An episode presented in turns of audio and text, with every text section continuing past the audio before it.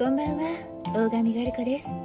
え、皆さんはタピオカミルクティーとか飲むのかしら？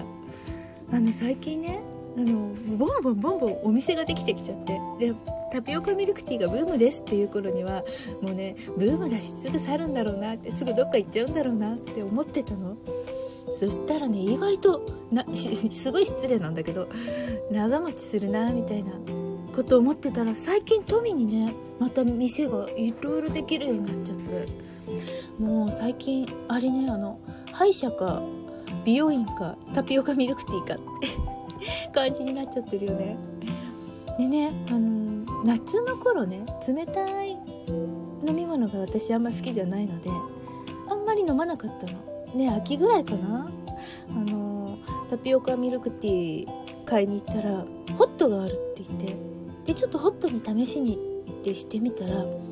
なんかねあれスープみたいで美味しいの。タピオカミルクティーっていうねなんかデザートじゃなくて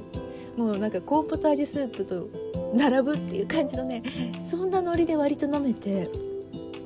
なんか最近めちゃくちゃ飲んでる。お気に入りになってきてしまいました。いやでもあれカロリーすごいんでしょ。カツ丼並みって聞いたんだけど やばいもうポッタージュどころじゃないじゃんって思いながら飲んでます。今日ね飲んだのはあの